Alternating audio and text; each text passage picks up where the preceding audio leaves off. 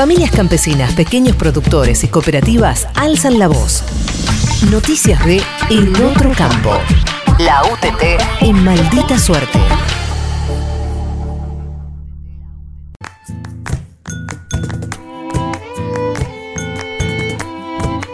Corderazo en Buenos Aires.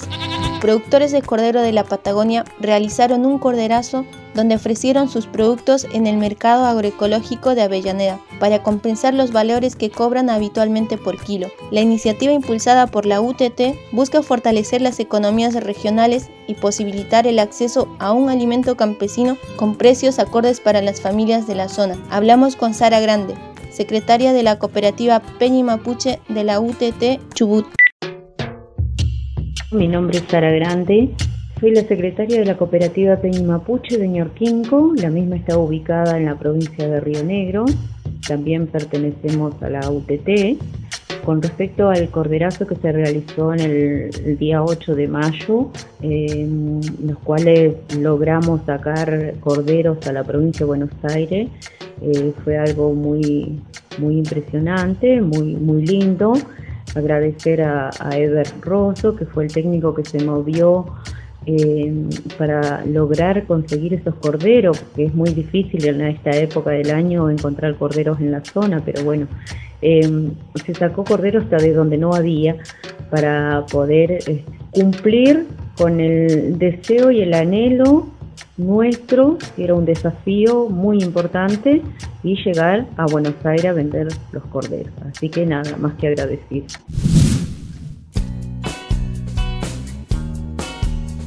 No a la reprivatización de la hidrovía.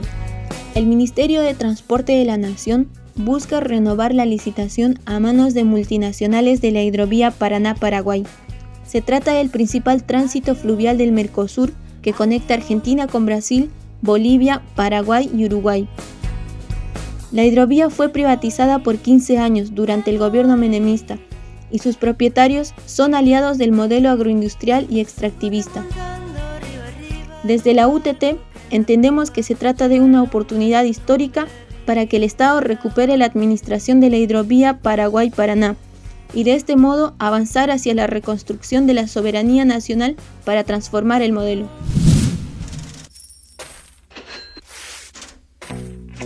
La soja con el precio récord en el mercado internacional. En los últimos días, el valor de la soja en el mercado internacional superó los 600 dólares, lo que significa una cotización récord para esta oleaginosa desde el 14 de septiembre de 2012. Como consecuencia de esta marcada suba de precio y por la demanda del mercado inmobiliario, los valores de los campos agrícolas subieron un 15%.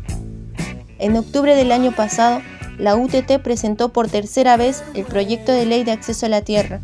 La iniciativa busca crear un programa similar al Procrear, pero con finalidad rural, y de esta forma facilitar el acceso a una vivienda digna y una parcela donde producir alimentos.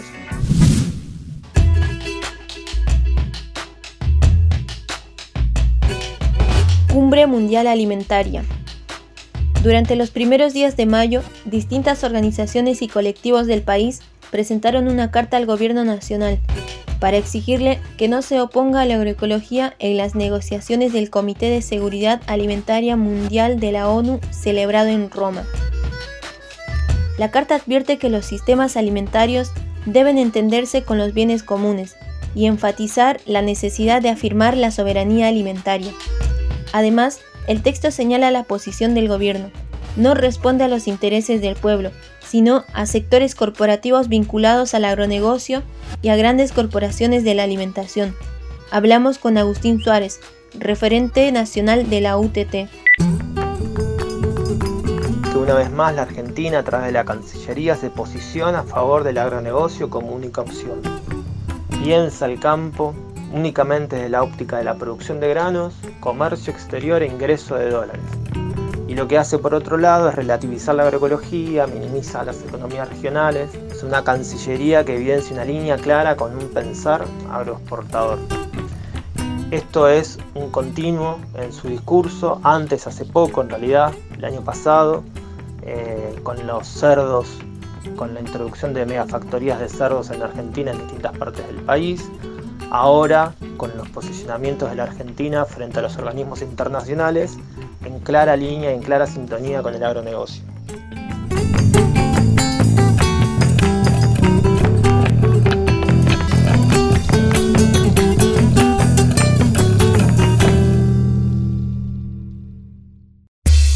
Noticias de El Otro Campo. La voz de los trabajadores de la tierra.